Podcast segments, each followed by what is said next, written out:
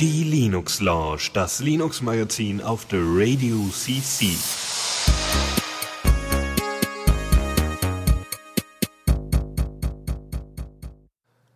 Und da sind wir wieder on air mit der Linux Lounge und dem Falli, der hier ist. Hallo. Juhu. Ja, ja, ja, ich bin da. Ich stopfe mir nur mal gerade eben noch die Ohren rein, also die Kopfhörer an die Ohren, Ein guter damit Plan. ihr nicht nachher noch so ein schlimmes Echo habt. So, jetzt bin ich voll da für euch. Keine Chance dem Echo. Ja, keine Macht dem, äh, ja, Dings. Ja, wir sind mal wieder da. Beziehungsweise du warst letzte Woche schon mal hier. Ich war, ich bin hier Dauereinsatz, drei Wochen am Stück, Alter, ich brauche Urlaub. das geht so gar nicht. Ja, sehr schön. Ich habe ein neues Setup. Es ist jetzt alles voll mit, mit Puls Audio und so Sachen. Das ist äh, völlig verrückt, aber da kommen wir noch zu. Ganz später. Und bei dir so? Oh, viel zu tun, viel zu tun. GWT-Projekte machen und so. Mhm. Ja. Ja, voll gut. Und was, Tuxi hat sich noch einen Monitor gekauft? Ist ja unglaublich. Er hat doch letztens schon einen neuen Monitor aufgehangen, jetzt noch einen. Also das ist, bald hat er keine Tapete mehr, nur noch Monitore. Bin ja, Ja. gespannt. Ich Ja, auch keine so Monitore. Mehr Äh, Monitore. ich brauche dafür erstmal mehr Augen, aber aktuell sehe ich genug. Ja. Ich brauche mehr Anschlüsse. Ja. Mhm. Ich glaube, Ja. da kann man mehr Grafikkarten einbauen, aber nicht in deinen Laptop, ne? Nee, nee, das geht leider nicht. Ah, blöd. Muss USB, USB äh, Grafikkarten haben. Ich habe mal geguckt, ob es irgendwie eSATA-Grafikkarten gibt, aber das scheint eher nicht der Fall zu sein. Nee, ich glaube, eSATA ist eher so für Datenspeicherübertragung. Ja, aber Wahrscheinlich kannst du es. Eigentlich ist es ja schon direkt rausgelegt, das SATA. Das ist ja eigentlich schon, wenn Aber dann das. SATA ist doch äh, Serial ATA, das ist doch ein Datenübertragungsdings. Ja, das okay, ist ja nicht stimmt. sowas wie PCIe. Also Stimmt, eher stimmt. müsstest du so einen PCI Express Slot haben. Da könntest du wahrscheinlich noch eine Grafikkarte reinstecken. So wie das Thunderbolt auch. Hm. Ja. Mhm. Ja, okay, ich würde sagen, ja, kommen wir mal zu Themen, oder? Ja. Neues aus dem Repo. Und da haben wir äh, etwas, das, das nennt sich Scratch. Äh, Kenn ich. Ja, erklär mal. Äh, äh, also kenne ich insofern, dass ich das mal irgendwann vor sechs oder sieben Jahren, ich glaube, das ist Scratch, ich vielleicht war es was anderes, äh, genau, 2007 passt ungefähr. Da musste ich das auf den Rechnern des Medienclusters äh, in, im Office installieren, weil da nämlich Girls Day war und die dann dort äh, kleine Miniatureinführungen zum Programmieren gehalten haben und dort auch dafür auch dieses Scratch benutzt haben, wo man so puzzleteilartig Sachen zusammengesteckt hat damals. Ja, das ist genau das richtige Scratch. Ha, gut. Also man hat, man hat so Pro Programmblöcke, wo man so irgendwie puzzelartig die Dinge aneinander stopfen kann und dann hat man so einen einfachen prozeduralen Programmablauf. Ja, cool. Also, Und jetzt gibt's ja. Version 2. Ähm, ja, beziehungsweise Version 2, die jetzt auch quelloffen ist. Ähm, Vorher war es nur einfach kostenlos, oder wie? Ja, so sieht's aus. Und das ist jetzt unter, äh, steht hier natürlich wieder nicht, was das für eine Lizenz ist. Aber irgendwie, also Mhm. es ist ja schon, schon so ein äh, MIT-Projekt, wenn ich das Ja, richtig, richtig. sehe. Ja. Ähm, weshalb es ein bisschen komisch ist, dass das nicht quelloffen war vorher. Äh, Wer weiß, vielleicht gab es noch andere Sponsoren, die nur unter der Bedingung mitgemacht haben, dass es quelloffen ist und deren äh, äh, Spons Sponsoring war irgendwie limitiert auf x Jahre oder sowas und Ja. das ist jetzt irgendwie ausgelaufen oder so. Ja, kann auch sein. Ja, und ähm, was auch neu ist, das äh, bisherige Scratch basierte auf äh, äh, benutzte Flash, was einige Leute nicht so gut finden. Ja. Und äh, es gibt jetzt auch eine HTML5-Version davon. Juhu, das heißt, man braucht es nicht mehr, mal installieren, man kann einfach in den Browser gehen. Mhm. Ja. Mal gucken, ob jetzt irgendwas abstürzt. Aber mit, mit oh, es ist nur ein Git-Repository. Ich dachte, das würde ja sofort loslegen. ja. Ah, und es ist Oder unter kann man noch? GPLv2. Boah, das, sieht- ey, es sieht immer noch so bunt aus wie damals. Wenn grüne Flagge klickt, dann zehnmal wiederholen, dann zehn Schritte weiter. Also so ein bisschen wie die Logosprache, ne? Mit der Schildkröte, die man durch die Gegend steuert. Oh, das habe ich nie Äh. gemacht. Ja, ich hab's auch nur so am Rande. Gibt halt so eine Lernsprachen, wo man halt sowas sagt wie dreh dich um 30 Grad und äh, gehe zehn Schritte weiter, dreh dich um 50 Grad nach links, dr- geh so, äh, geh so und so viel weiter. Und damit kannst du so Sachen malen und so.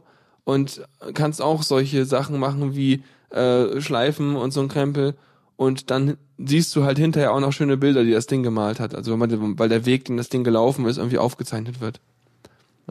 Ist auch so ein anderer Ansatz, um so Sachen zu lernen. Ja, auf jeden Fall gut, dass das jetzt auch mal quelloffen ist und so. Und die Java-Hamster. Ach, Kennst du den noch? Ja. Ich, ich, ich, als ich das, den Programmierkurs an der Uni gemacht habe, äh, wurde der Hamster ausgemistet. Oh, sehr gut. Kurz für unsere Zuhörer, der Java Hamster ist ein äh, vom, ich glaube, von Debo selber entwickelt, also einem von den ähm, Professoren bei uns da an der Uni Oldenburg. Äh, ist ein Hamster-Dings. Du kannst also quasi mit Java und mit einfachen Befehlen kannst du den Hamster äh, nach vorne laufen lassen. Du kannst gucken, ob äh, eine, ein, ein äh, Korn auf dem Feld liegt, auf dem du gerade bist, oder vor dir oder rechts oder links. Also nee, ob der, ob vor dir eins liegt oder auch ob auf dem Feld, wo du bist, eins liegt, glaube ich. Ähm, und du kannst ihn nach links drehen. Äh, mehr kannst du, glaube ich, erstmal nicht machen. Und damit kannst du halt, sollst du halt komplette äh, Wegfindungsdinge und alles Mögliche implementieren und das tut man dann auch irgendwann. Ich glaube, das erste, was man implementiert, ist so ein Dreh dich nach rechts, indem man dreimal Dreh dich nach links aufruft. Super. Ja. Ja. Also es ist total furchtbar, aber ja, es geht. Und damit haben wir damals so Sachen wie Objektorientierung. Irgendwann gab es Objekthamster. Dann gab es einen blauen und einen grünen und einen gelben Hamster, je nachdem, welche Instanz man da hatte. Das haben wir dann nicht mehr gemacht. Ja. Mhm. Ja, der Hamster. Gut gemeint, aber irgendwie auch nicht so. Äh, Es war schon witzig, weil einige sind da voll drin aufgegangen. Die haben dann halt irgendwie, äh, was haben die damit gemacht? Halt so richtig krasse Sachen irgendwie, haben äh, binäre Addition darin implementiert oder sonst irgendwie was. Also das war völlig, völlig wirr. ja. Aber ja. Bisschen wie Ja, Minecraft. gut, Scratch ist, glaube ich, hübscher. Oder vielleicht auch für kleinere, also für jüngere Leute gedacht, weil das Ja. Hamster-Ding, du hast dann schon irgendwie ein Interface gehabt, was sehr stark an Programmieren erinnerte. Mhm. Ja. Mhm. Ja, sonst noch irgendwas zu bemerken? Ich glaube nicht. Also es, Ich glaube auch nicht. Ich weiß es nicht. Ja. Probiert's halt mal aus, wenn ihr irgendwie vorhabt, irgendwie eurer kleinen Schwester Programmieren beizubringen oder so. Das wäre ganz witzig. Aber mein, mein Kumpel hat seinem Bruder mal Programmieren beigebracht, indem er meinte, so pass auf, das hier ist Python und wir programmieren jetzt ein Spiel. Okay. und dann haben die losgelegt. War gut. Sehr cool. Ja. Also Jan ist So. halt, ne? Ja, dachte ich mir schon. Ähm, passend. ja, ähm, Digicam. Äh, Ja, eins meiner Lieblingsprogramme. Ist total gut. Und jetzt auch in Version 4.0 da. mhm. Mm, Ja, auf jeden Fall. Äh, sonst ist ja schon total toll. Also Digicam, um das kurz mal zusammenzureißen, äh, zu umreißen, so rum, oder zusammenzufassen. Zusammenzureißen, ja. Reiß dich mal zusammen, Programm. Ähm, Im Gegensatz zu Shotwell hat Digicam eine Art und Weise, wie sie Sachen speichert. Also erstmal Fotoverwaltungssoftware, ne? Macht so irgendwie Ordner und Ordner in Ordnern und Ordner in Ordner in Ordner und so weiter. Und dann, wenn du die schlau benennst, dann findest du auch Sachen wieder. Und ähm, dann kannst du halt Fotos bearbeiten, zuschneiden, verschiedene Versionen deiner Bearbeitung speichern und hat echt einen guten Foto Fotoeditor und ein ganz vernünftiges Versionsmanagement der Bilder und äh, auch sehr viel Funktion sonst. Also eigentlich alles, was man braucht, wenn man irgendwie gerne viele Fotos macht ich, und dann äh, kann man die managen. Das Schöne ist, es versucht so viel wie möglich mit EXIF-Daten und äh, sozusagen Standard-Speichersachen zu arbeiten. Äh, Shotwell hat ja dann einfach sowas wie äh, Bearbeitung, also Zuschnitt und äh, sowas alles in einer SQLite-Datenbank gespeichert. Ähm, macht das äh, ähm, Digicam nicht. Also macht auch in der Datenbank, aber wenn du halt Bilder hast, dann äh, arbeitet es halt sehr gut auf Dateiebene, weswegen du auch ohne Digicam nicht völlig verloren bist.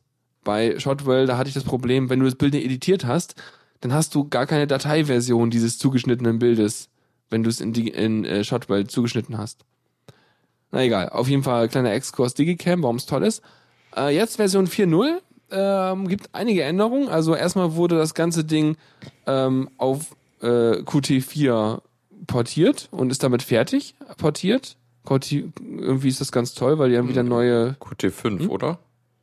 Also die Portierung Ah. auf Qt Model View, Qt4 Model View wurde abgeschlossen.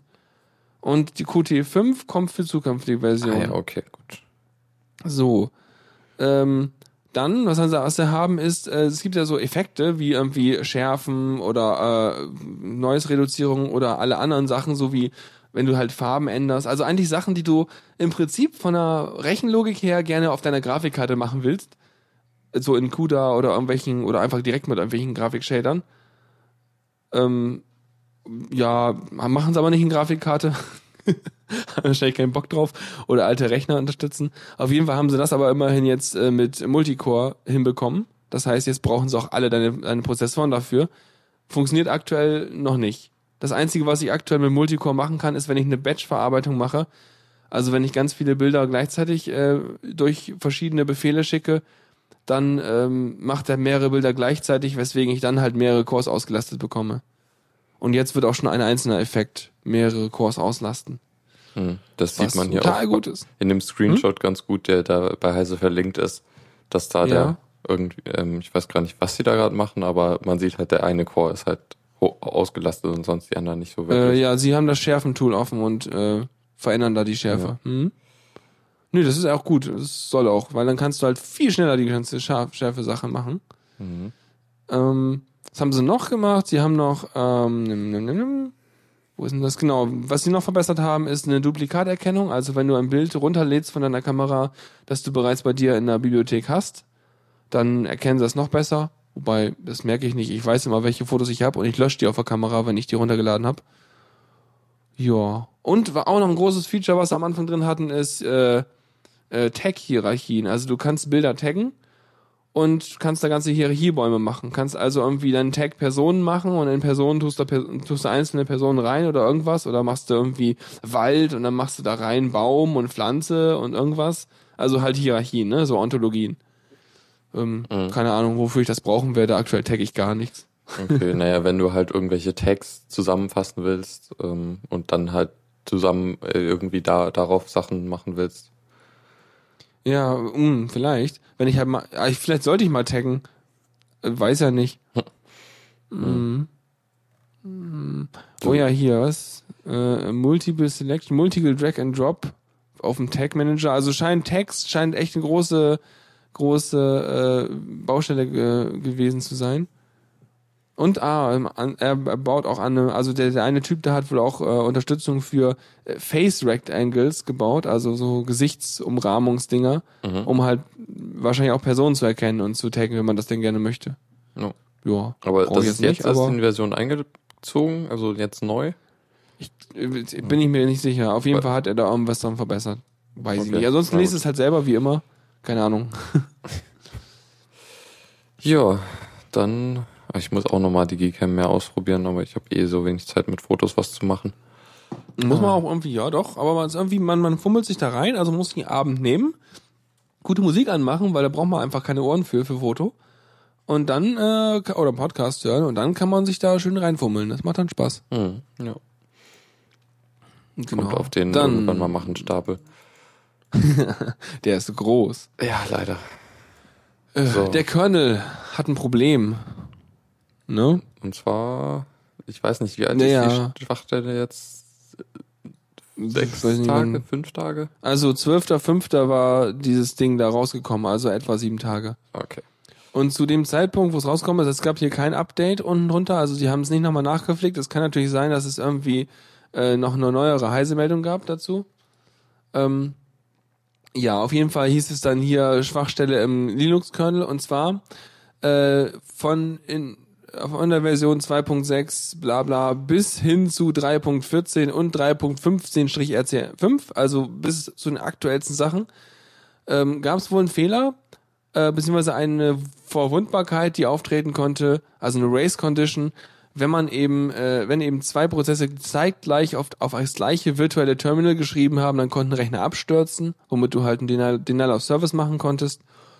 Oder eben du konntest auch irgendwie einen Fehler produzieren, womit du ins System reinkamst. Ja. Genau. Also schon. Aber das ist, also ja, soweit. ich, also man kriegt halt dann Root-Rechte im Grunde und dann kann man halt den Server übernehmen oder so. Genau, wenn es dann ganz schlimm kommt. Äh, Tuxi hat schon geupdatet. nee, und äh, diverse andere System-Maintainer haben halt auch schon. Also die ersten waren irgendwie Ubuntu und Fedora dabei. Und äh, ja, Debian und der ganze Rest hat auch nachgezogen, gehe ich mal ganz arg von aus, weil das halt schon eine wichtige Sache ist. Und ja, Ist halt ein bisschen doof, Aber- wenn man dann den äh, Server neu starten muss, weil der ein Kernel-Update. Wie war das noch? Es gibt ja, Ja, Technik, Techniken, Ja. so Sicherheitspatches in den Kernel reinzubringen, aber das ist dann eher so für Systeme, wo es wirklich, wirklich, wirklich wichtig ist, dass der immer läuft. Ja. Ähm, Ich, ich habe gerade irgendwie, was noch heute, in diesem Kontext hätte auch der Tweet Sinn gemacht, den ich gelesen habe, wo dann irgendwie, ich glaube Astro oder wer geschrieben hat, "Hm, das war's mit der 666 Tage Uptime. ja. Vielleicht hat er auch da neu gestartet, wegen sowas. Kann Ja. sein. Weil du musst ja wegen ganz wenig neu starten, hauptsächlich wenn du Kernel irgendwie updatest. Genau, ja. Jo. So viel dazu, würde ich sagen. Ja, was haben wir Einfach noch? mal updaten. Genau. Ich denke mal, Arch und so ist auch wichtig. Ubuntu und Fedora sind schon geupdatet, soweit ich weiß, und ich, vermutlich Arch auch. Äh, genau. So, Firefox 1.3, was wir glaube ich schon mal vor einer längeren Zeit hatten, was, also wurde halt vor, schon vor einer Weile veröffentlicht äh, Mhm. und ähm, wird jetzt an Endgeräte verteilt. Endlich. Ja, das heißt, Dennis kriegt ein Update? Eventuell. Der Aber hat doch so ein Firefox-Phone. Ja, es gab aber irgendwie doch mal, also ich glaube zumindest eins der Telefone wurde doch recht früh schon gesagt, dass es keine Updates mehr krie- kriegt vom Hersteller. Äh, ich weiß jetzt nicht mal welches. Naja. Ja, ähm, interessant ist vor allem, ähm, WebGL äh, ist jetzt nun auch auf den Endgeräten verfügbar. Heißt also, man kann auch jetzt auf Firefox, unter Firefox OS äh, Spiele programmieren.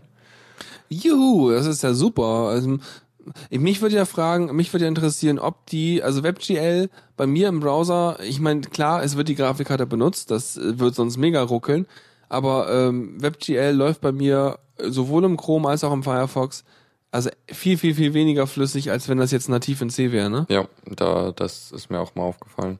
Ich fände das cool, wenn das, wenn die es nochmal schaffen würden, da die Performance nochmal ordentlich hochzudrehen. Weil ist klar, JavaScript ist jetzt nicht so die coolste Sprache, um irgendwie äh, OpenGL anzusteuern. Aber äh, ja, können wir vielleicht was machen.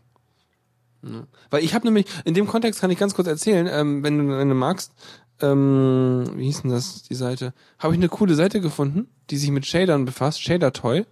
Kennst du die? Nee, sagt mir nichts. shadertoy.com, müsst ihr mal gucken, das können, können wir auch mal verlinken bei uns. Äh, da gibt's ganz, ganz coole Shader, die deren, also Shader sind eigentlich die Moment, die Dinge in der Grafikpipeline. Also wenn ihr Gra Gra Grafik auf eurem Rechner haben wollt, dann sind Shader die kleinen Mini-Programme, die in der Grafikkarte ausgeführt werden, um halt aus irgendwelchen Gittermodellen und Strukturen, die da sind, die füllen die Pixel auf. Die kriegen quasi irgendwie drei Punkte und dann wird gesagt, ja, dazwischen sollst du die und die Funktion ausführen und hier hast du noch ein paar Parameter dafür. Und dann gehen die für jeden sichtbaren Pixel durch, äh, wo liege ich gerade zwischen diesen drei Punkten und wie sind meine Parameter. Und äh, daraus berechne ich mir halt, äh, welche Farbe ich habe und sowas. Und ob ich überhaupt sichtbar bin, das heißt, ob ich überhaupt in meinen Puffer reinschreibe oder ob ich eigentlich von einem anderen Pixel verdeckt bin oder irgend sowas halt. Und das sind halt Shader. Und Shader Toy ist eben so eine coole Seite, wo du halt deine Shader schreiben kannst. Und dann gibt's irgendwie, ja, und kannst, also gibt's teilweise irgendwie Wolkensimulationen, die sehr cool aussehen. Oder auch ähm, Landschaftsgeneratoren oder so Sachen, die du sonst aus irgendwelchen Grafikdemos kennst. So von Farbrausch oder solchen äh. Crews. Ja. Sollte ich vielleicht nicht während der Sendung ansteuern, das hat gerade mein Browser Ja. lahmgelegt. Besser nicht, weil äh, im Zweifelsfall macht's halt einen Hardwarezugriff auf deine Grafikkarte und lasst deinen ganzen Bus aus und äh, ja, Der arme Bus. Bus abgefahren. Äh, wir waren bei Mozilla und Firefox OS 1.3. Ich bin abgeschweift. Ähm, Was haben wir genau. denn Schönes noch? Außer WebGL, ähm, RTSP-Unterstützung? Äh, das heißt, wir haben jetzt auch Livestreams. Ja. Be Cool. Beziehungsweise eigentlich wäre es ja noch cooler mit H HLS, war es, glaube ich? Nee. Ähm, Was? Nee, nee, wie hieß dieses neue Ding nochmal, dieses coole HTTP Livestreaming? HLS? Äh, Ja, das gab's auf jeden Fall. Ach so, ah, okay. Ja, Mhm. genau so hieß das. Das wäre nochmal cool, das glaube ich, meine ich. Das war doch das, das war doch diese Sache mit dem wir zerstückeln das Audio in irgendwie 5 Sekunden Schnipsel und machen eine Playlist, die sich ständig genau. updatet. Ja, genau. Und dann kann Ah. man das einfach über FTP zum Beispiel auf den Server hochladen. Genau. Und das hat sich, hat es nicht damals irgendwie angefangen, Apple auszuprobieren und Ja, dann jetzt genau. machen's alle? Die und die erste. Implementation gab's für den Apache, glaube ich. Mhm. Ich weiß das noch, als nämlich Bits und so damals, der, der Podcast, der damals noch richtig toll war, jetzt mögt mich steinigen, ähm, die haben das damals zuerst experimentell irgendwie eingesetzt und der eine Typ von denen hat das zurecht gehackt und alles und äh, Mhm. ja, so Ich ist erinnere das. mich an einen Vortrag von, ich glaube, genau dem Typen auf dem 29C3 beim Podlove äh, Publisher-Treffen. Stimmt, war ich auch bei, oder? Ja. ja. Genau, da hat er es nochmal vorgestellt, da habe ich es dann kennengelernt. Ja. Sonst, äh, total krass, E-Mail-Benachrichtigung. Also Boah, krass, habe ich noch nie gehabt. Nee, äh? Notifications und so. Äh, und äh, der Mail-Client kann jetzt auch POP3-Konten. Ja, das ist ja egal. Pop 3 wollen wir ja nicht. Nee, Pop 3 ist ja nee, hässlich nee. und stinkt und soll weggehen. Mhm. Finde ich jedenfalls. Ja, Äh, das stimmt. Das sind immer, Pop, Pop, Pop, Pop 3 sind immer die Mo Momente, wenn dann die, dein, dein, deine Mutter sagt, wieso ist denn die E-Mail nicht mehr in meinem Web? Was ist denn da los? Ich habe die doch jetzt im Thunderbird, aber die ist doch nicht mehr in meinem Webinterface. Also sie sagt- sie sagt nicht Webinterface, sondern die ist doch gar nicht mehr auf web.de. ja. Ja, ist, also deswegen muss Pop 3 weggehen. Also IMAP kann, also web.de kann auch IMAP und deswegen benutzt es einfach egal, wo ihr seid. Ja. Äh, und noch erwähnenswert, äh, es kann jetzt auch mit Dual-SIM-Smartphones umgehen. Das ist auch wichtig, weil das ist halt so, die, die China-Phones haben das teilweise und das Mhm. Android kriegt das auch gut hin.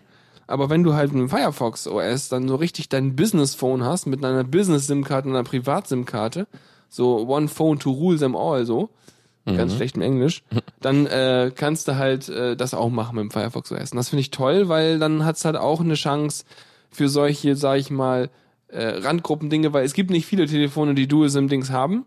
Und äh, ich fänd's cool, wenn es da welche gibt, die halt technisch gut sind und Firefox OS laufen und zwei SIMs können. Wäre Ja. toll. Ist halt auch eigentlich praktisch. Ich meine, ich habe auch so drei, drei, vier Sims hier rumliegen. Ich brauche einfach einen Multi-Mega-SIM-Adapter, einfach so hinten, wie dieses modulare Google-Phone, einfach hinten irgendwie so acht SIM-Adapter und dann überlegst du dir jeden Tag so, mit was du dann telefonierst oder, oh, die Netzabdeckung irgendwie bei A Plus ist gerade gut, dann gehe ich dahin, oh, bei O2 ist gerade gut, gehe ich dahin, hm, T1, Ja. dann gehe ich dahin. Das wäre doch eigentlich Wäre doch total super, oder? Oder es, oder es nimmt immer die SIM-Karte, die, es nimmt immer die Prepaid-SIM-Karte, die gerade den besten Empfang hat. Ja, warum nicht? Ich find's geil. So, das war's dann auch zu Firefox OS. Hoffentlich kriegen Oh, okay. viele Geräte es. Ich will mehr Firefox OS sehen. Ich will vor allem, dass es mehr Marktdurchdringung hat, weil ich will da mehr drüber reden, weil eigentlich bin ich voll neugierig. Eigentlich will ich das ausprobieren, das OS. Jo. Kann man ja, glaube ich, ne? Im Browser auch irgendwie. Ja klar, Und du hast dein, Firefox dein, dein äh, Programmierentwicklung mit äh, Emulator im Browser. Das ist ja zu einfach irgendwie. Ja. Hm. Gab's da nicht mal irgendwas, dass man es auch irgendwie auf sein Nexus laden konnte oder so? Ah, kann sein. Du Oder kannst, vielleicht glaube ich, das auch mit dem Ubuntu-Zeug. Ja, ja, das, das so ist Ubuntu auch möglich. das. Aber ich glaube, du kannst echt viel auf der Nexus laden. Okay, vielleicht muss ich da irgendwie nochmal mehr, mehr Gedanken machen. Aber ich habe ja, das kommt auch auf meinen Stapel, könnte ich mal irgendwann tun. Ja. Gleich unter dem Diaspora-Feature, was ich einbauen will und wovon mir Schnubbi schon gesagt hat, dass es keine blöde Idee ist, was ich davor habe. Ähm, und gleich darunter, äh, wo ich eine Diaspora-Entwicklungs-VM aufsetzen will, damit die Leute keine Ausrede mehr haben. Aber ich will doch gar nicht dieses Backend aufsetzen, ich will doch nur Frontend-Design. Ja, komm, nimm die VM und sei glücklich. da kommt's gleich drauf. So. Ja, okay. Dann würde ich sagen, weiter. Jo. Newsflash. Und äh, es gab mal wieder ein Gerichtsurteil im Streit zwischen Google und Oracle. Da haben sie wieder Google gedisst, ja? Ja, ja, also inzwischen, also es geht halt um die, ging in diesem Fall jetzt um die Frage, ist, äh, kann man Urheberrecht auf äh, bei bei bei einer äh, API, also in dem Fall die der Java API ähm, erheben? Und das Gericht, das war jetzt ein Ja, man muss kurz, glaube ich, erläutern, ich muss ganz kurz erläutern, äh, um welche Java-API es geht und warum sich Oracle und Google jetzt darum streiten mit der Java-API. Wo wird denn die eingesetzt? Naja, in Android, also da, darum geht's ja eigentlich, dass äh, Google äh, Genau. in Android die, äh, ihre eigene virtuelle Maschine ge äh, gebaut haben, also die Dalvik. Mhm. Und äh, halt da ähm, das selber gebaut haben, anstatt irgendwie sowas wie Java for Mobile oder so zu benutzen. Äh, Ja.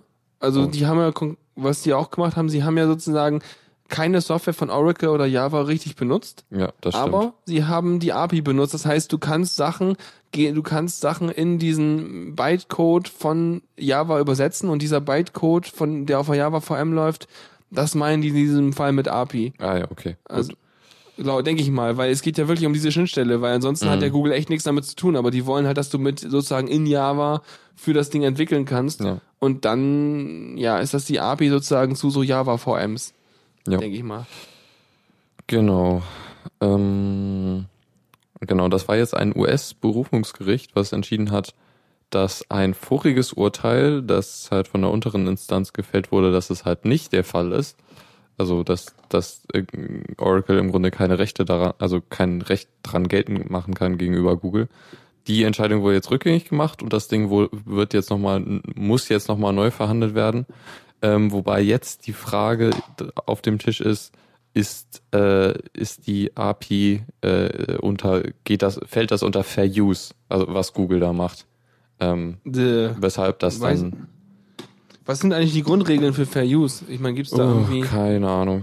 Ja, warte, das schauen wir mal eben nach. Wir können hier live, live googeln. Können wir. So, Fair Use, Wikipedia, was sagst denn du? Angemessene Verwendung auf Deutsch. Mhm. Mhm, mhm, mhm.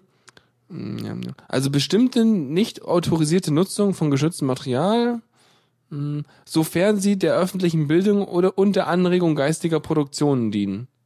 Also wäre das wohl wahrscheinlich Teil 2, Anregung geistiger Ja. Produktionen. Das klingt doch eigentlich nicht schlecht.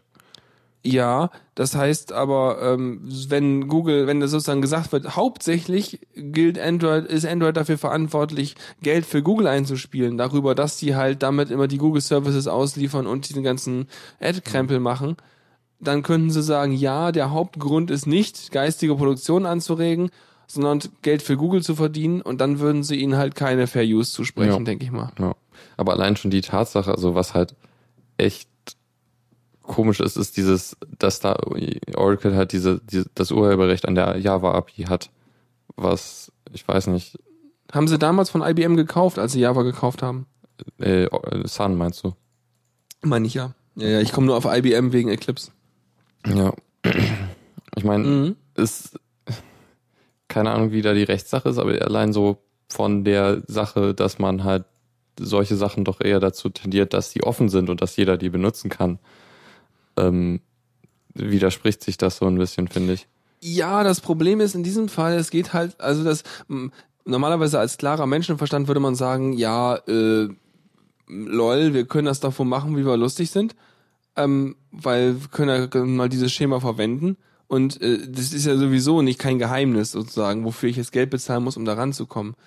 Ich glaube, Oracle sieht einfach nur so, ne, mi, mi, mi, Google macht viel Geld damit und es ist alles um mi und überhaupt. Ja. Wir wollen jetzt was davon abhaben. Jetzt, jetzt versuchen wir irgendwas, um irgendwelche von unseren Patenten gewinnbringend an den Mann zu bringen. Ja, genau.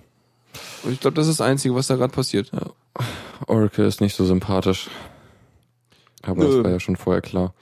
Die wollen ja auch eine Ask, Ask Toolbar installieren, wenn du Java äh, runterlädst. Stimmt. Das, das ist, also auf Windows ist das die Hölle. Das ist echt, ich muss da jedes Mal den Leuten sagen, ja, ja, installier dir mal Java und klick die Ask-Toolbar weg beim Installer. ist genauso wie wenn du irgendwelche Sachen von SourceForge runterlädst. Du musst auch immer, oder, musst auch immer reingehen, musst auf Anpassen gehen, musst dann noch mal irgendwo was abhaken, damit du nicht automatisch auch irgendwelchen Spyware und Adware und Scheiß installierst. Also, es ist zum Kotzen. Und also, Windows ist echt hässlich. Die, die, die, das Java, also das Oracle Java dürfen ja irgendwie Distributionen gar nicht mehr ver verpacken und ausliefern. Richtig, ja die musst so du ja mal ru- selber runterladen Ja. bei Oracle. das ist echt nicht so schön. Wobei es letztens doch auch irgendwas gab, dass äh, irgend so ein Java-Ding jetzt wieder zurückgeflossen ist Richtung Community. Ja. Ähm, Ich habe es aber auch völlig verpeilt, was genau das war. das war irgendwie mit, mit der Apache Community. Ja, genau, irgendwas Java 7-artiges, oder? Ja, das das kann sein? gut sein. Also da hat, hat Oracle wohl irgendeinen Schritt in Richtung äh, Com- Community und so gemacht. Ich warte gerade darauf, dass irgendwer in dem Chat den Link postet, aber ansonsten ist es auch egal. Ja. so, weil sie es nicht mehr aushalten können, dass wir so Halbwissen daher labern. Ja. Egal. So. Ähm, also, was ist jetzt das Problem? Die äh, äh, streiten sich darüber und dieses Gericht muss nochmal, das muss nochmal neu verhandelt werden Ja. mit dem Fair Use, Ja. ne? Genau. Ja. Und falls Okay. es halt dagegen entscheidet, muss, muss Google halt Geld zahlen. Ja. Weißt du, weißt du, was Google machen sollte? Google sollte einfach Oracle kaufen. Ich glaube, sie sind ein bisschen groß dafür. Ach was? Komm. Bevor Google Facebook kauft? Nein. Google muss einfach Oracle kaufen, das geht dann schon. Weißt du, wer irgendwie Instagram kaufen kann und also von Facebook-Seite aus oder irgendwie sowas, der können die garantiert auch für 16 Milliarden oder so Oracle kaufen, das geht dann schon. Ich weiß nicht, was Oracle wert ist am Markt. Keine Ahnung. ja, ich glaube, dann haben wir das auch. Ich glaube schon. Mhm. Ja. Kommen wir ne, noch einen Schritt weiter zu Mozilla, wieder zu den guten äh, äh, Leuten so. Äh, die machen jetzt ein Projekt Winter of Security, äh, was so ein bisschen angelehnt ist an Googles Summer of Code, wo es irgendwelche Projekte gibt, die da halt unterstützt werden und hervorgehoben werden. In diesem Fall ist es ein äh, Winterprojekt für Studenten, wo es elf Projekte gibt und die Projekte befassen sich alle mit irgendwelchen Sicherheitsthemen äh, und ähm, ja, da, da können die sich halt auch bewerben, so Projektgruppen von äh, Universitäten. Und äh, ja, und die können dann halt an diesen Projekten arbeiten. Äh, werden halt auch ähm, durch, man, wenn genau, werden von einem Mozilla-Entwickler und einem Professor irgendwie begleitet und ähm, ja, und am Ende wird das halt irgendwie von der Universität bewertet, ohne Einfluss von Mozilla, was sie da gebastelt haben und ist halt dann irgendwie studienrelevant. Das heißt, die können das dann irgendwie sich da anrechnen lassen. Auch irgendwie ganz nett. Ja. Und oder würdest, würdest du auch machen in Oldenburg, oder? So, hier mach ein Projekt, programmier uns irgendwas in so und so und hier kriegst du hinterher deine sechs Credit Points dafür und irgendwie eine gute Note. Ja, und, und, und halt irgendwie ein Open Source Projekt unterstützt und halt gerade nochmal was Sicherheitsrelevantes irgendwie beigetragen. Ja, das und, ist auch und, cool. Und du hast tatsächlich mit äh, richtigen, sozusagen mit Hands-on, der richtiger normaler Produktivsoftware zu tun, nicht Ja. mit irgendwelchen blöden Trivialbeispielen aus, aus, aus Vorlesungen. Genau. Und hast noch Mozilla-Entwickler dabei, der irgendwie Plan hat und dir das erklären kann. Das heißt, du lernst echt eine Menge dabei, weil du so einen Mhm. Wissenstransfer hast von den Leuten, die halt voll drin stecken und den Studenten, die da noch reinfinden müssen. ja. Mhm.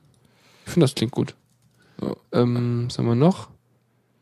Ja, nö, eigentlich. Mann, sind wir heute kurz und knackig, das geht ja gar nicht. Gut. Äh, weiter mit Firefox?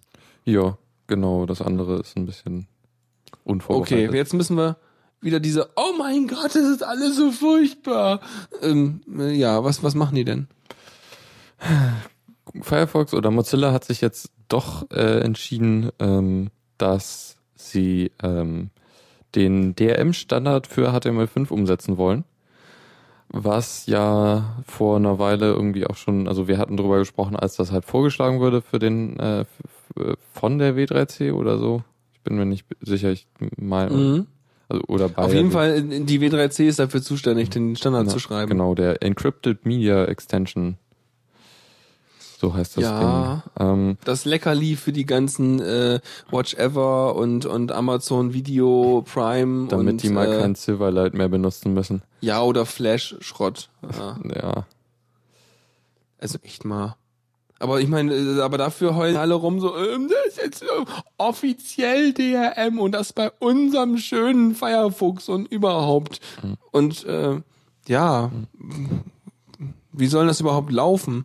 Oder soll ich mal erklären? Ja, kannst du mal machen. Okay. Äh, ganz kurze Intro. Also aktuell, das, und das hat das ist eine schöne Sache, die hat nämlich der Dennis Schubert in Diaspora zusammengeschrieben. Und das ist ein Post, auf den ich euch unbedingt mal verlinken will, weil der Dennis, der hat da ja auch irgendwie, der ist ja auch mittlerweile, glaube ich, halb Angestellter von Mozilla, ich weiß es nicht mehr genau, auf irgendeinen Job hat er da, hat was ganz viel am Firefox gebastelt. Und äh, er hat da ein bisschen Einblick und kennt sich mit so einem Krams aus. Und er hat mal geschrieben, wie da eigentlich gerade der Status ist. Und aktuell ist es so, oh, ganz Angestellter sogar, cool, ich mag das. Ja, ich glaube halb. Egal. Es ist ja egal, sonst fragt Dennis selber. Der haut mich, wenn er hier einen Mitschnitt hört, was ich hier alles ausplauder. Schenkt ihm Kekse, das ist wichtig. Auf jeden Fall äh, schreibt er, dass es jetzt bisher so läuft, dass es äh, eine Schnittstelle gibt, über die diese Plugins wie Flash und Silverlight und so Sachen äh, im Browser drin sind. Und die ist die NPAPI, äh, also NPAPI. Das ist von, noch vom Netscape Navigator 2.0. Das ist so ungefähr gefühlt 1995 oder so. Äh, ich weiß gar nicht, wann der rausgekommen ist. Hm, Müssen wir eben gucken. Das würde mich mal gerade interessieren, wann der Net Netscape Navigator 2.0 rausgekommen ist. Los. Schneller. Google. Netscape Navigator. Na komm, 2.0, 2.0, gib. Äh, aktuelle Version, gibt's da irgendwie eine Versionshistorie? Navigator 2.0, hm, März 96. War nicht schlecht mit 1995, ne? Hm. Wieder was gelernt. Auf jeden Fall, genau. Äh, 96, das ist eine Schnittstelle, die, äh, womit sozusagen äh, dem Plugin gesagt wird, pass auf, ich führe dich jetzt einfach aus und das hier ist der Speicherbereich im Browser, wo du reinlesen und reinschreiben darfst. Und äh, damit haben die kompletten Zugriff auf den ganzen Browser eigentlich und können alle möglichen Dinge damit tun. Und können natürlich auch auf Festplatten schreiben und sowas alles. Also äh, du tust irgendwie was rein und hast sozusagen dann deinen Root-Zugriff so halb auf äh, den Rechner. So. Ist halt uncool. Und was dieses, dieses EME, dieses äh, wie war das? Encrypted? Encrypted Media Extension.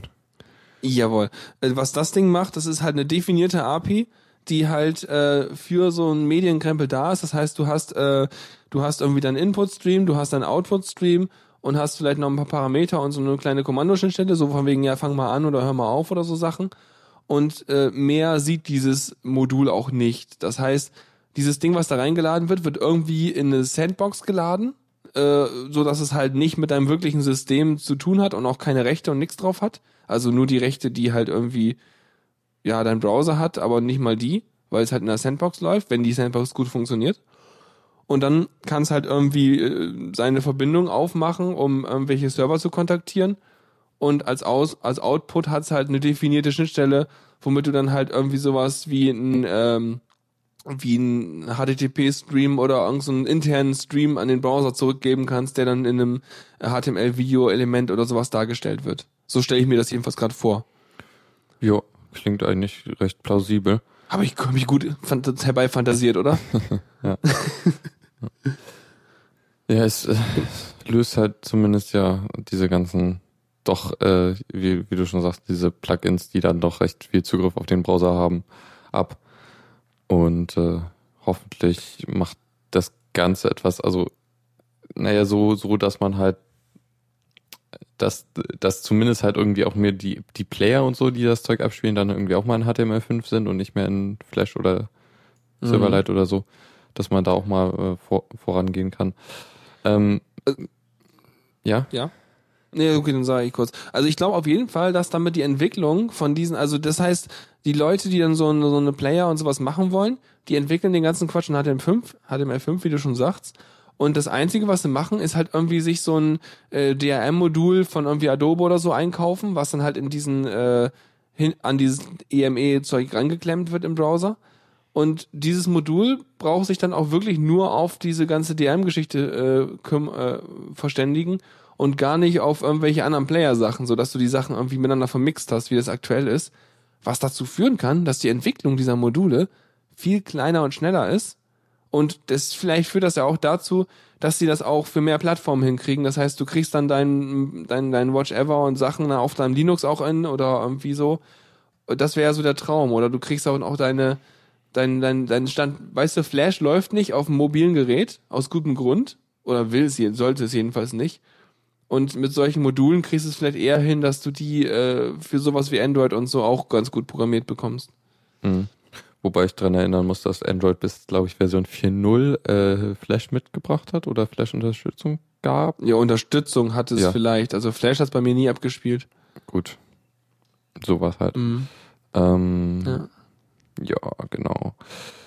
Ähm, was, was ich noch interessant war, das war, glaube ich, bei einem Diaspora-Post der Punkt, dass äh, wäre Mozilla noch in der Position wie vor fünf Jahren oder so, oder eher, also bevor Chrome da war, hatten sie ja irgendwie doch eine, im Grunde eine, einen Mar An- Marktanteil von irgendwie 50 Prozent oder so. Mhm. in der Situation hätten sie halt gut sagen können, wir machen das nicht und hätten damit schon durchaus was au auswirken können. Aber mit ihrer aktuellen Marktmacht von irgendwie 30 Prozent oder so ähm, wird das halt wenig ausmachen. Ähm, Ja. Dann, dann wären sozusagen all, all, all die Benutzer, die Firefox benutzen, irgendwie gearscht, weil sie halt irgendwie nicht diese Dienste benutzen können und würden Genau. halt dafür auf den Chrome wechseln oder so. ja, genau. Ich denke, ich, ich frage mich gerade, wie das dazu kommt, dass äh, äh, es so wenig, also dass der Marktanteil so runterging. Haben sie, haben sie vielleicht am UI rumgeschlurt oder oder kam jetzt halt der ganze Marktanteil durch die mobilen Geräte, weil jetzt dann da plötzlich irgendwie Safari und äh, Chrome so stark waren? Ja, Das ist nur so eine Spekulation, so offen, da musst du jetzt keine Antworten drauf haben. ich meine, Ja. es ging los, als der Chrome, also als also der Chrome war, ging, war glaube ich schon weit vorher da. Also das war glaube ich, war das schon, als das mit den Mobilgeräten losging? Ich glaube eher nicht. Mm, Irgendwie so ähnlich, also ein Stück vorher, ja. Ja. ich Also- habe auf jeden Fall heute erstmal auf meinem Arbeitsrechner wieder einen Firefox installiert und äh, ziehe das bei allen anderen Rechnern, mit denen ich auf der Arbeit in Berührung komme, auch mal durch. Hm. Äh, weil den Chrome habe ich zwar trotzdem drauf, ich meine, äh, aber ich habe vor allem den Firefox dann drauf, weil dann benutze ich den einfach als Standardbrowser. Bisher habe ich halt hauptsächlich dann noch den Firefox benutzt, also nee, den Chrome benutzt, weil mir der Webdeveloper äh, besser gefiel oder besser handhabbar war als im Firefox. Aber mit der Version 29 ist auch der irgendwie gefühlt besser geworden. ja. Also eigentlich kann ich das meiste jetzt auch irgendwie mit dem Firefox machen. ähm, Ja. ich Gut, sagen weiter, oder? Oder hast du noch irgendwie noch Äh, was ich dazu glaube anzumerken? nicht. Ähm, es wird noch einen Link zu einem Diaspora-Post geben mit einer Diskussion. Genau, in genau, den das ist Shownotes. auch wichtig. Richtig. Da kann man nochmal sehen, welche Standpunkte es gibt und äh, was da so an Austausch stattfindet. Und Ja. der Paul merkt noch an, dass der Firefox ja auch viel hübscher ist. Ja, kommt drauf an. Also passt schon. Auf jeden Fall habe ich ihn mir hübsch gemacht jetzt hier und äh, ja, der funktioniert ganz gut. Er crasht ständig bei mir, der Firefox. Das Okay. ist noch blöd. Aber es kann auch an einem kleinen Ding liegen. Für nur für Flash habe ich mal einen äh, äh, Screen Hack installiert, der dafür sorgt, äh, dass ähm, äh, sozusagen, wenn Flash gestartet wird, äh, das Flash denkt, ich hätte nur einen Monitor. Weil ansonsten ist das Bild, was das Flash macht, ganz klein und zentriert äh, äh, irgendwo in der Mitte, statt Ja. irgendwie ein vernünftiges Vollbild zu machen. Okay, aber ich glaube, das ist halt auch ein Grafikkartenproblem. Bei mir zum Beispiel macht das überhaupt keine Probleme in, dem, in der Richt- Richtung. Also mit, meinen, in, mit meiner Intel-Karte und so. Ja, ja, ich, ja, okay, Intel, ja, weiß nicht. Ich habe ja so ein Nvidia mit so einem Multiscreen-Gedings Mhm. und das, denke ich mal, damit kommt's nicht klar. Ja. Auf jeden Fall habe ich deswegen diesen, diesen Screen-Hack drin. Kann sein, dass es daran liegt, dass der da ständig am Abstürzen ist dann. Ähm, aber vielleicht könnte ich ja mal wieder rausnehmen und mal gucken, ob es dann besser geht. Dann kann ich einfach Also- HTML5 machen. Ich habe mal meinen Browser komplett zurückgesetzt, bis auf die Lesezeichen. Ähm, und jetzt mache ich halt das so, dass ich immer, wenn ich Plugin vermisse, dass ich das dann einbinde, aber bis dahin benutze ich es nicht. Also habe ich halt recht viele Plugins jetzt gar nicht mehr drin. Ich habe letztens mal aufgeräumt, Sachen rausgeworfen. Ja. Das war auch ganz gut. Gut, machen wir weiter, wa? Ja, genau. Ähm, Linux Mint, äh, die nächste Version Nummer 17 ist ja fast fertig und ähm, sie haben jetzt angekündigt, nur noch äh, Ubuntu äh, Long LTS Version zu benutzen als Basis für Linux Mint. Das heißt, alle, alle zwei Jahre gibt's eine neue, neue Basis, oder wie? Genau, ja, und dementsprechend ist ihr Release-Zyklus dann auch länger. Ähm, ja, genau, das ist halt halt, also sie wollen damit halt die Ent Entwicklung äh, Beschleunigung und halt auch irgendwie ressourcenfrei machen. So, dass Moment sie mal, also das, äh, weil, weil sie nicht für je, weil sie nicht jedes halbe Jahr irgendwie wieder ein Release zusammenstöpseln Genau. müssen, alles durchchecken Ja. müssen, halt, genau. machen sie dann zwischendurch irgendwie Security-Updates und so einen ganzen Krempel. Ja. Plus, Aber die Basisversionen, die bleiben gleich, die man Ja. da einsetzt. Ja. also äh, sie nehmen halt die Paketbasis von den LTS-Versionen, aber haben für, für wichtige Sachen, also für wichtige neue Anwendungen und so, äh, machen sie dann Backports. Dass Ah man ja, halt das ist schön. neuere Sachen Mhm. noch benutzen kann, was ja Ubuntu nicht macht zum Beispiel. Ja, genau. Also Linux Mint ist sowieso aktuell mein Kandidat für ich brauche mal eben ein Linux. Ja. Dann installiere ich das. Hm. Mhm. Klingt gut. Cool. Ja. Ja, dann, äh, was haben wir noch? Eine, was, eine Cloud von Canonical? Die haben doch schon Ubuntu One gehabt, oder nicht? Ja, aber die wird ja eingestellt. Ah, dann machen sie jetzt noch dann wieder eine neue, so Phoenix aus der Asche mäßig. Ja, naja, sie machen eine Cloud für so Unternehmen, ähm, die halt dann hier, die wollen hier so ein Cloud-Ding sie machen mit OpenStack und so. Äh, und Was dann ist, so, was setzen- ist OpenStack? Das ist, oh, das ist so eine, kann ich jetzt auch nicht ganz genau erklären. Das ist irgendwie. Das ist so eine, ich google das mal eben. irgend, also so Open eine Source Technik. Cloud Computing Software. Ach, Ja. so eine Cloud. Sie wollen keine Speichercloud, sie wollen eine Rechencloud. Genau. Sowas wie Amazon S3. Ja, sowas halt. Und da, da, da Ah. steigen sie jetzt ein. Ich glaube, deren Cloud-Homepage ist gerade ausgelastet, die reagiert nicht. da ist ein Cloud abgestürzt. Also bei mir Okay, läuft cool. OpenStack. User Stories, das ist ja der typische Krempel wieder. Mhm. Und den kann man installieren dann. Also das heißt, man kann sich da irgendwie sein Cluster basteln. Genau. Und, Und kann dann die, irgendwie da, Die, die installieren halt das meiste. Das ist halt basiert auf Ubuntu und so. Und äh, du kriegst halt recht viel von denen gestellt und, und Tools und so, die, die du zum Einrichten. Ja, ich überlege nur gerade, wie dieses OpenStack aufgebaut ist. Also du hast da schon irgendwie deinen Standard-Hardware und dann deine OpenStack-Ebene und da drauf aufbauend hast du dann irgendwie deine Anwendungen, die irgendwie miteinander kommunizieren Ja. und dann da irgendwie basteln. Genau. Aha. Kostet Hübsche Homepage. pf, Canonical Homepages halt. Nee, ich bin gerade auf OpenStack. Ach so.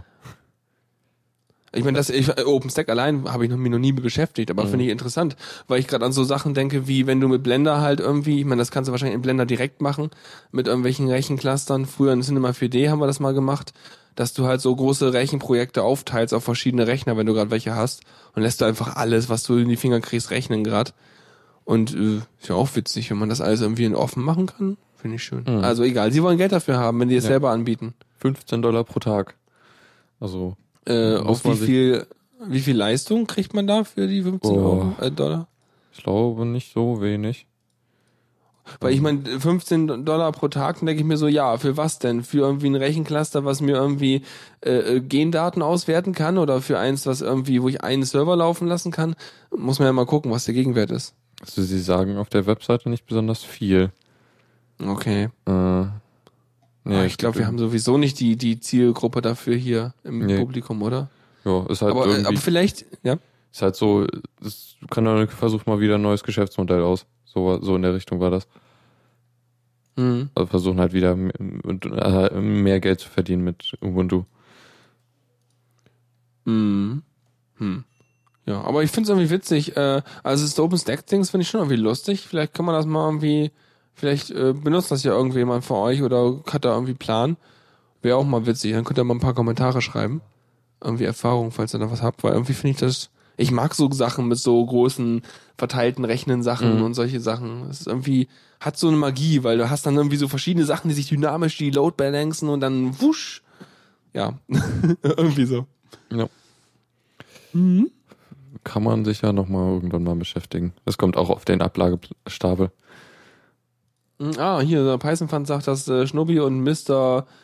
äh, Mr. Zyx habe ich immer gedacht, ne? m- Genannt. Mr. ZYX das schon mal zumindest ausprobiert haben.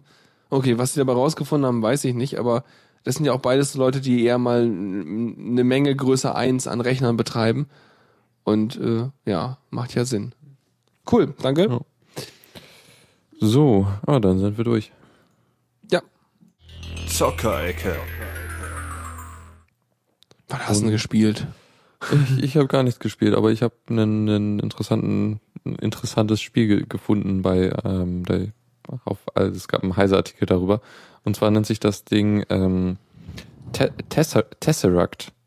Äh, Mhm. Was, oh, woher kommt der Name schon nochmal? Das ist, glaube ich, irgendwas aus einem äh, komme komm ich jetzt gerade nicht drauf. Tesseract. Also ein, ja, also ich kenne das nur als Tesseract Soft- OCR, Google Code. Ha. Ja, es ist genau, es ist genau, es ist eigentlich so eine Charakter, also so eine äh, Zeichenerkennung. Ja. Okay.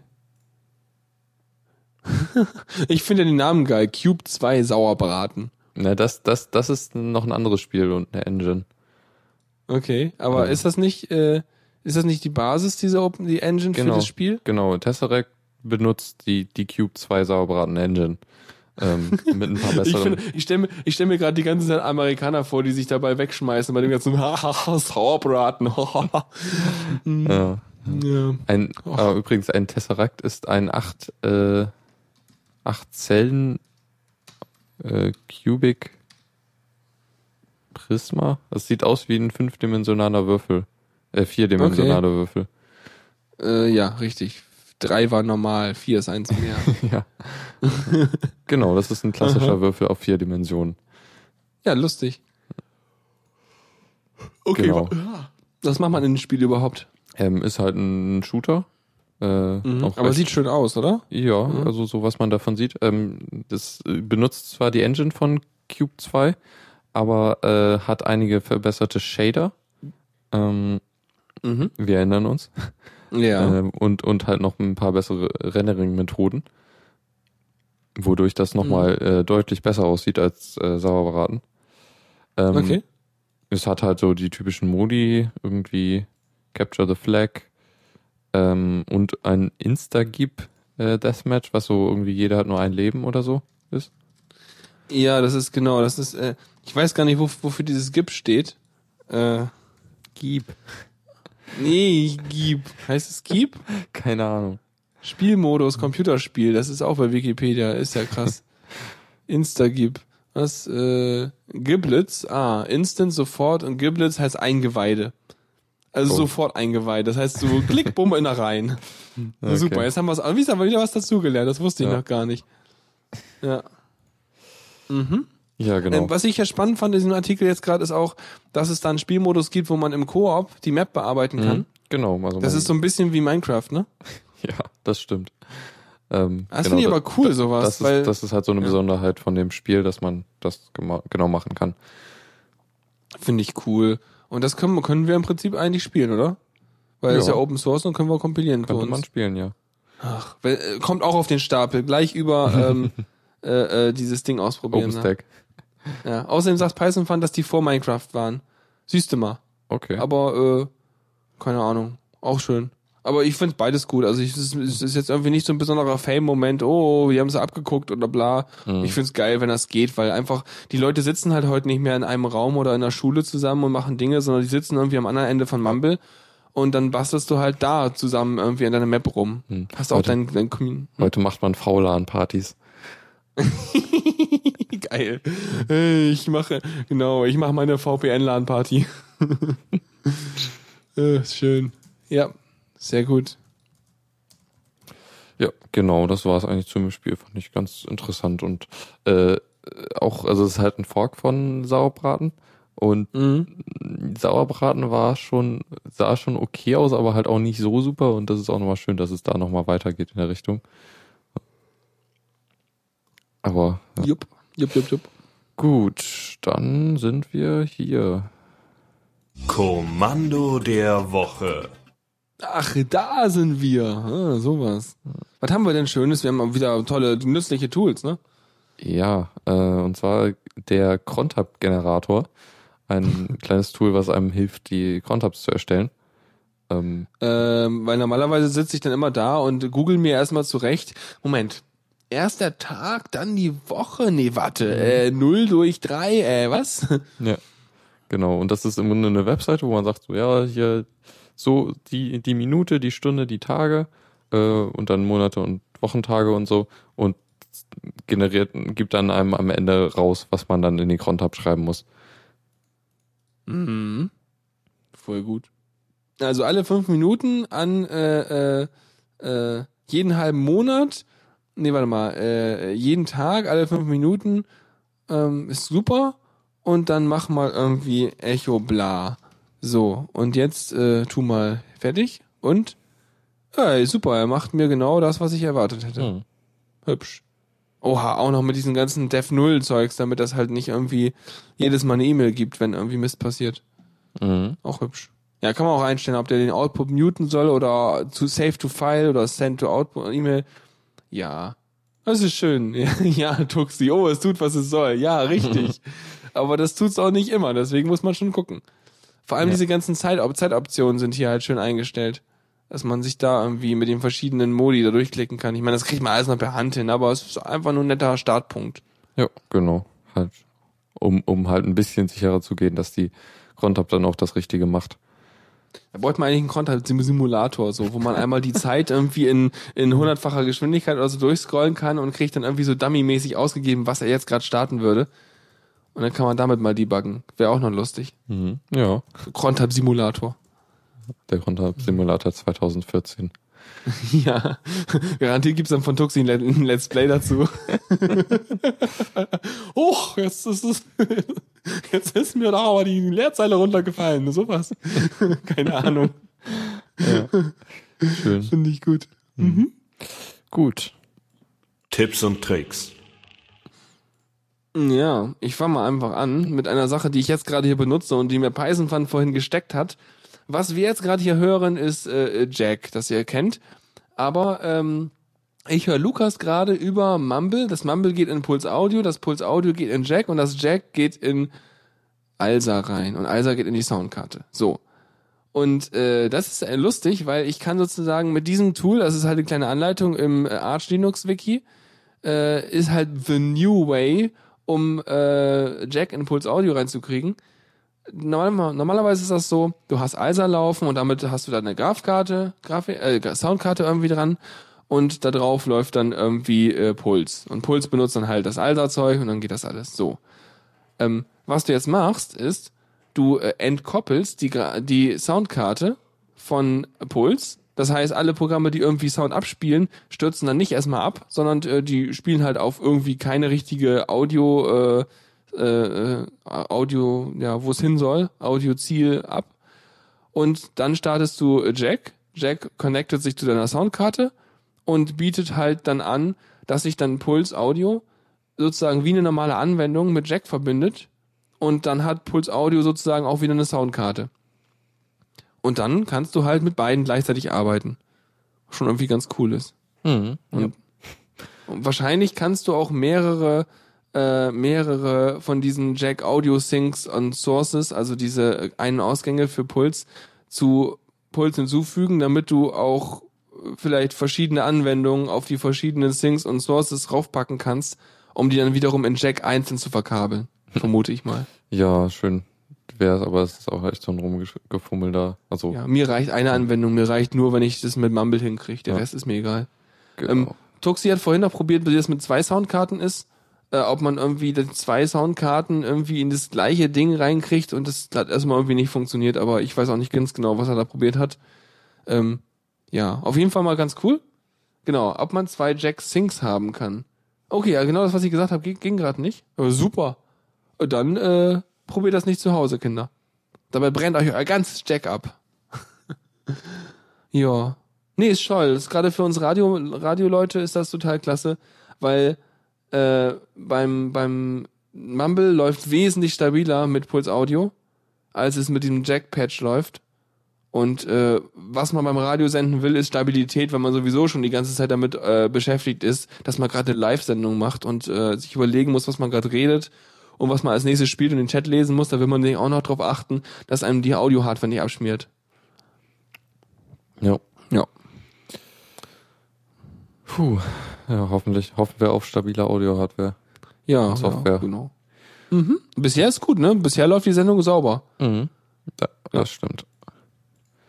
So, was haben wir noch? Eine letzte Sache und zwar ein kleiner Tipp und zwar ähm, ein RSS-Reader für Android, der äh, auch mit Tiny Tiny RSS interfacen kann. Nennt sich NewsJet. Ist der auch nicht hässlich? Mhm. Der sieht ziemlich gut aus. Ja, weil dieses Tiny Tiny, Tiny diese Tiny Tiny RSS App, die es mal gab, die war mega hässlich. Mhm. Nee, der sieht echt schick aus. Uh. Ich glaube, ich muss da was installieren.